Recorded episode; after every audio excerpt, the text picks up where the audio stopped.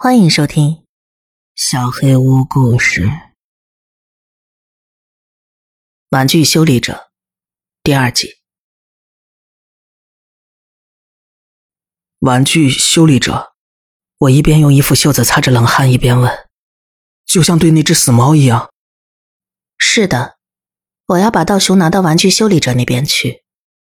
虽然不敢说他一定会修，但是我一直都有听说玩具修理者的名声。知道他确实不管什么样的玩具都能修好，所以如果我能好好骗骗玩具修理者，把道雄说成是个玩具，就可以让他帮我修理了。我摇摇晃晃的向玩具修理者的小屋那边走过去，但是我又不是很清楚那个小屋到底在什么地方，所以只能一边回想着平时和朋友们说的话，一边慢慢的一个胡同一个胡同的找过去。不巧的是，在其中一个胡同里，我遇上了一个认识的阿姨。那个阿姨和妈妈的关系很好，可是每次妈妈不在的时候，又总是会追问我一些爸爸妈妈的事情。我反正是不太喜欢她的。那个阿姨从对面走过来，我想尽可能离她远一点，但是胡同太窄了，看起来无论如何都会从她身边擦过去。如果让他发现是我，就麻烦了。可如果刻意躲开很远的话，也会显得很不自然，反而会引起他的注意。所以我就摆出一副若无其事、悠闲自得的样子，慢慢走过去。可是，那个阿姨注意到我了。哎，带着道雄一起出门呐？还走了这么远，是要去哪里呢？因为左边脸上从额头一直到鼻子的伤口看上去很吓人，所以我用头发把左边半张脸遮了起来。阿姨离我还有一点距离，大概暂时不会看出来的。可是，她正一边说着话，一边走过来呢。哎，脸上沾着什么东西啊？我慌慌张张的捂住脸，往后退了一步。哦，没什么的，只是泥巴粘在上面。道雄睡着啦？怎么觉得他的脸看上去有点黑吗？没事吧？正在那时候，有个什么东西从我捂着脸的手指缝中间掉到了地上。那是什么？阿姨好像很好奇的样子。那个是我脸上的肉，是泥巴了。我立刻回答。可那个东西红的发黑。看上去一点都不像泥巴。阿姨脸上带着怀疑的表情凑了过来。到底要怎么做才能从这儿逃走呢？哎呀！我死命叫喊起来。哪来的阿姨在干变态的事情啊？阿姨瞪起眼睛，嘴巴张得老大的看着我。看了一会儿之后，她又突然像反应过来似的，往周围看了一下，就飞快的跑开了。跑开的时候丢下一句话。给我记住，你这个变态的丫头！阿姨走远了之后，我也往周围看了一圈。前面那样子死命的叫喊，要是真的有人过来，那可反而弄得更加糟糕了。幸好周围并没有人过来。我又去看掉在地上的肉，那个大概有我手掌一半那么大，而从我脸上掉下肉的地方。又开始淌血了，而且除了血之外，还有发出臭味的黄色汁液。不过我并没有在意那个，因为从道雄全身上下冒出来的汁液把我全身都弄湿了，再多一点也没感觉的。而且，阳光的热量和我自己身子里发出的热量，早就让我的嗓子渴得像要烧起来一样。这些汁液从鼻子一直淌到嘴里，正好勉强可以帮我解一点渴。你要去哪里呀？我一直呆呆看着地上的肉片，连有人走过来都不知道。一个声音突然叫住我的时候，我真的给吓了一跳，以为是阿姨又回来了。还好不是阿姨，是刚刚拖着死猫的那个小女孩。你的猫怎么样了？我嘶哑着嗓子问他：“已经拿过去了。约古索特豪特夫收集了一大堆玩具，还没开始修理呢。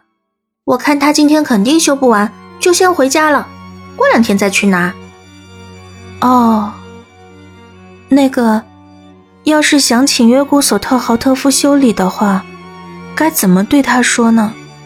很简单啊，你就到约古索特豪特夫家里去，等约古索特豪特夫从里屋出来，把玩具拿给他看，说请帮忙修理就行了。那然后呢？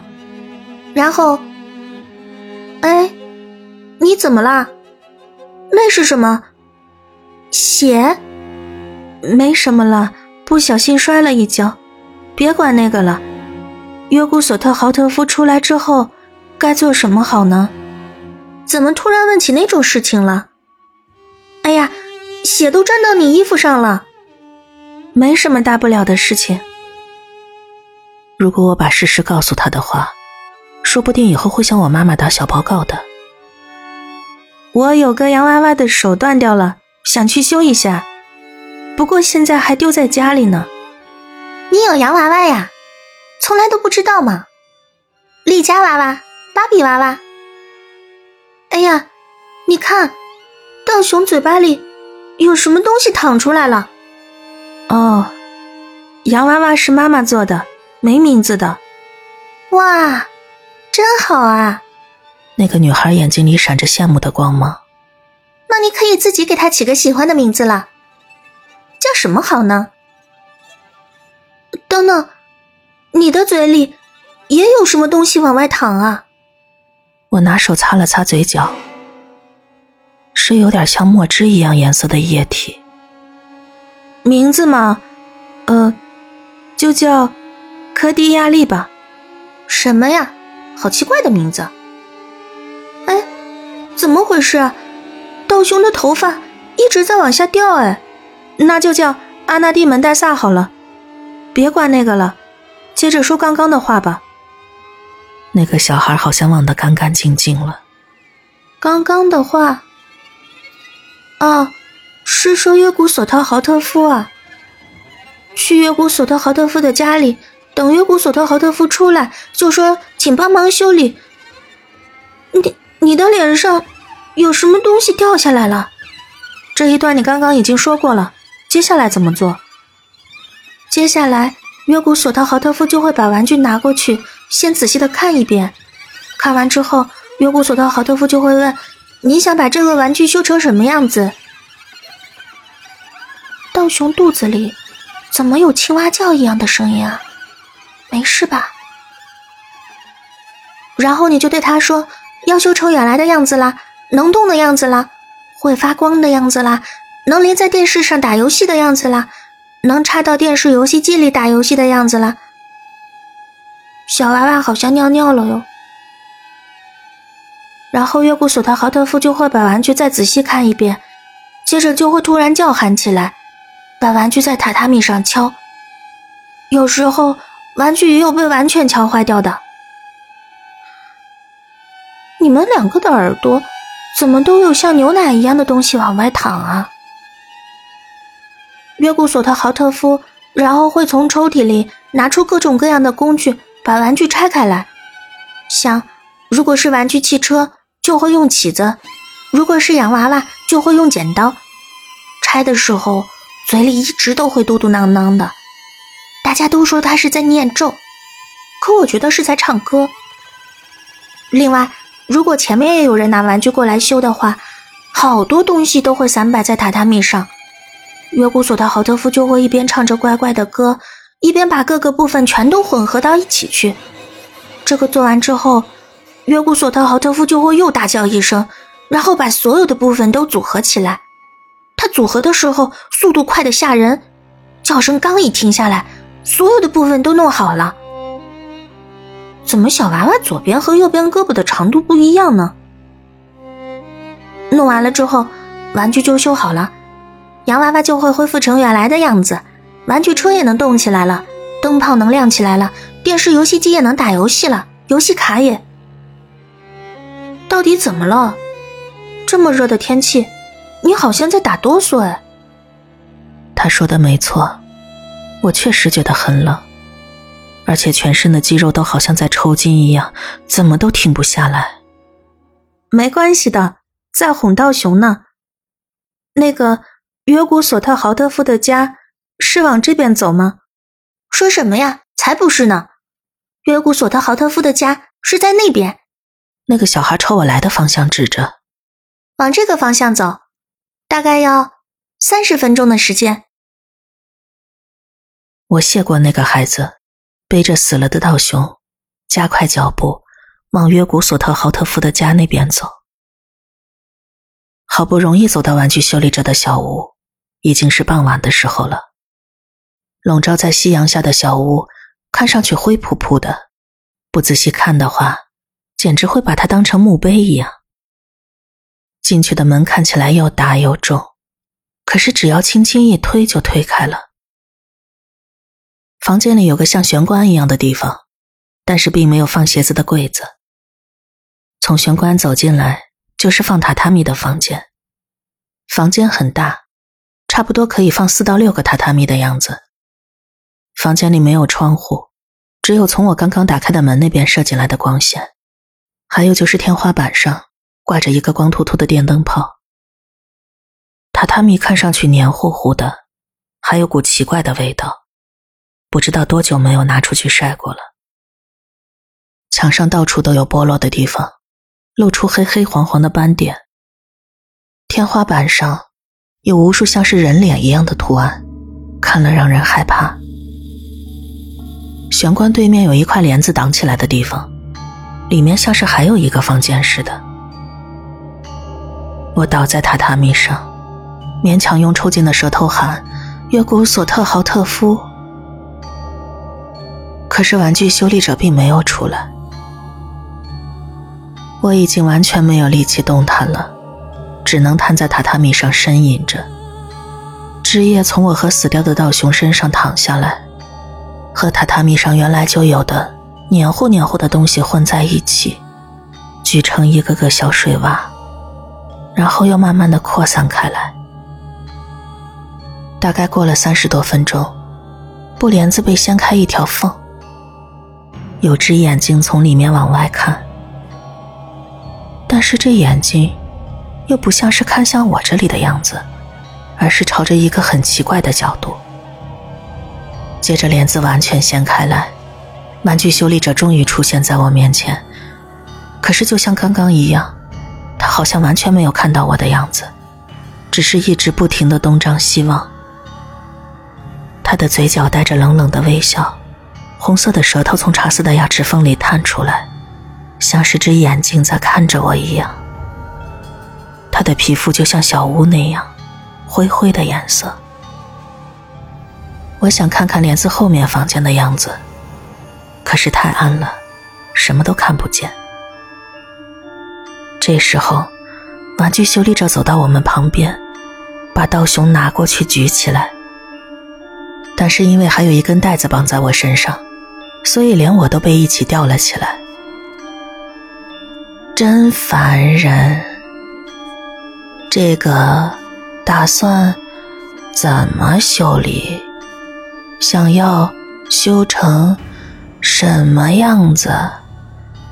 真烦人！玩具修理者这么说着，声音又像很粗又像很细的样子，听起来像是各种各样高高低低的声音混合在一起。约古索特豪特夫。我又一次想要死命的大叫，可是只能发出像蚊子哼一样的声音。请把这个修好，修成原来的样子，能动的样子，能说话的样子，能吃饭的样子，能喝水的样子，能淌汗的样子，能大哭的样子，能撒尿的样子，能大便的样子，能看的样子，能听的样子。能闻的样子，能尝的样子，能能感觉的样子，能思考的样子。玩具修理者又把道雄仔仔细细的观察了一遍，然后这样子叫起来：“多爱图雷图哈特普，还没好吗？然后就把我和道雄一起丢回到榻榻米上。我痛得连说话的力气都没有了。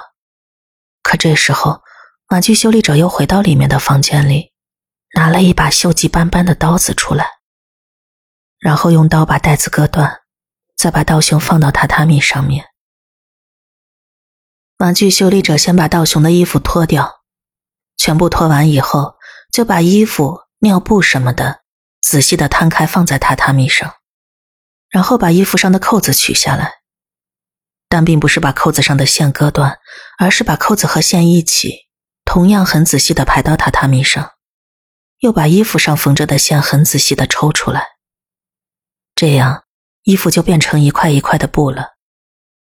接着，玩具修理者又拿出一个放大镜一样的东西，用针把布头里的线一根一根挑出来，全都拉直了。整齐的放在榻榻米上。那个做完之后，又开始仔细的查看纸尿布，把纸一张一张的剥下来，剥到最后，有恶心的像是果冻一样的东西漫出来。玩具修理者抠起一块闻了闻，脸上露出怪笑，开始唱起歌来。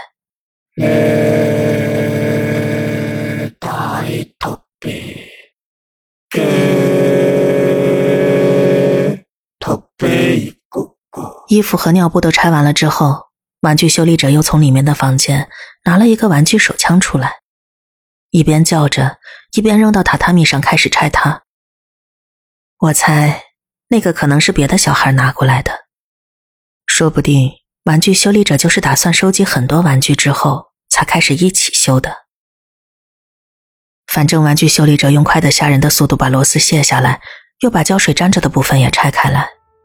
不行的时候就用一下刀子，把玩具手枪也拆成一块一块的，然后又开始拆一台小孩子用的打字机，把那个也同样拆成一块一块的，还把电子线路板上的零件也一个一个拆下来，整齐的排在榻榻米上。这时候，榻榻米上已经有无数东西了：玩具手枪的零件呀，衣服的纤维呀，纽扣呀，纸呀。果冻一样的东西呀，全都堆在榻榻米上，已经分不出哪个零件是哪个东西上面的了。接下来，玩具修理者在死了的道雄旁边坐下来，开始一根一根的拔他身上的毛发。拔的时候，常常会有枝叶溅到玩具修理者的脸上，可他好像一点不在意的样子。一边拔，一边很开心的唱他自己的怪歌。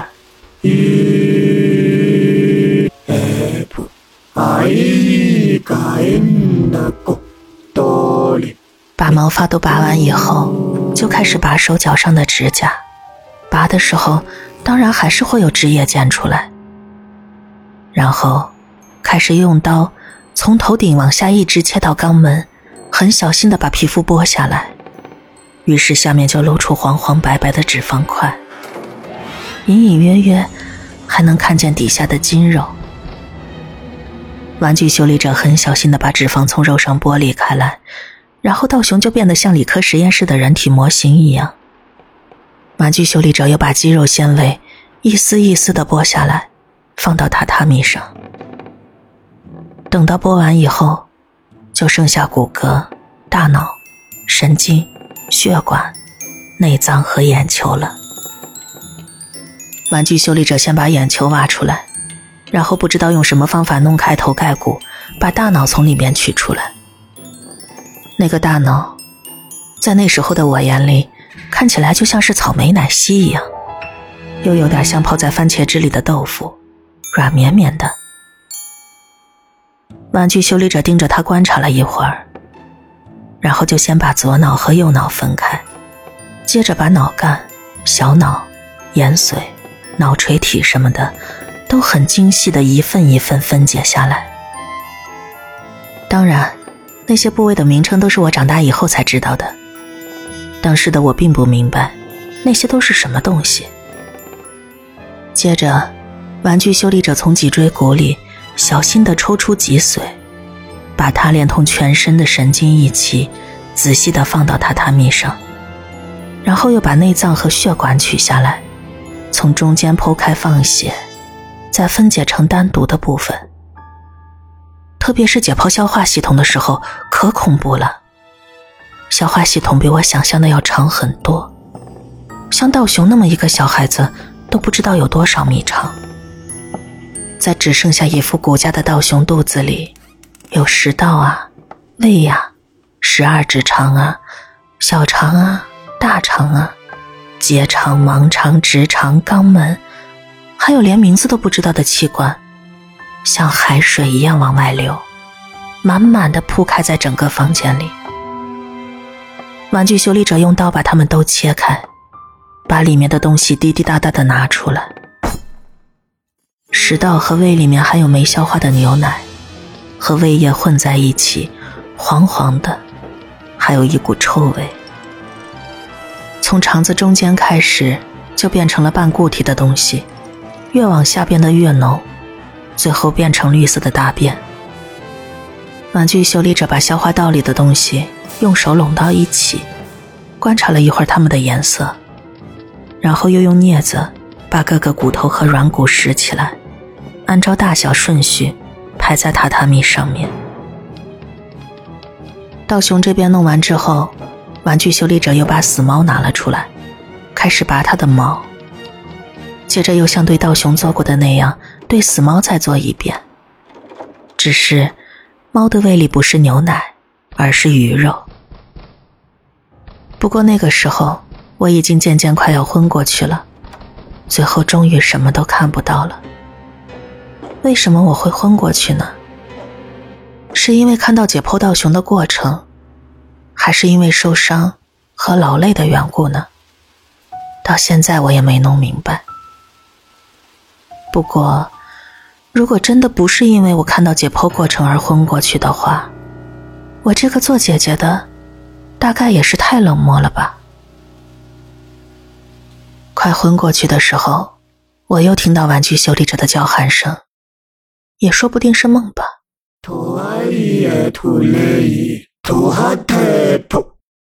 还没好吗？等我重新醒过来的时候，道雄和猫都已经修好了。猫咪正在梳理自己的毛，道雄则是睡着了的样子。他缓慢的呼吸着，明显是已经活过来了。玩具修理者正在组合那台打字机。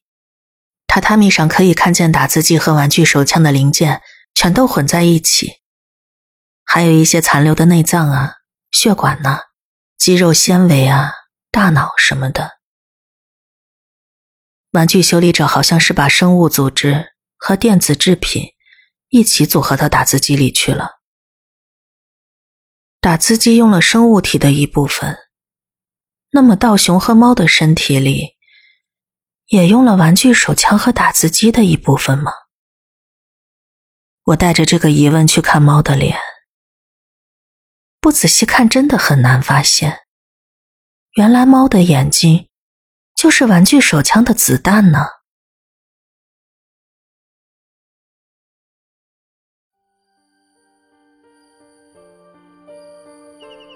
本期小黑屋故事就到这里，如果你做噩梦的话，没有关系。我会来把它吃掉的。我是小黑屋的墨，那我们梦里再见了。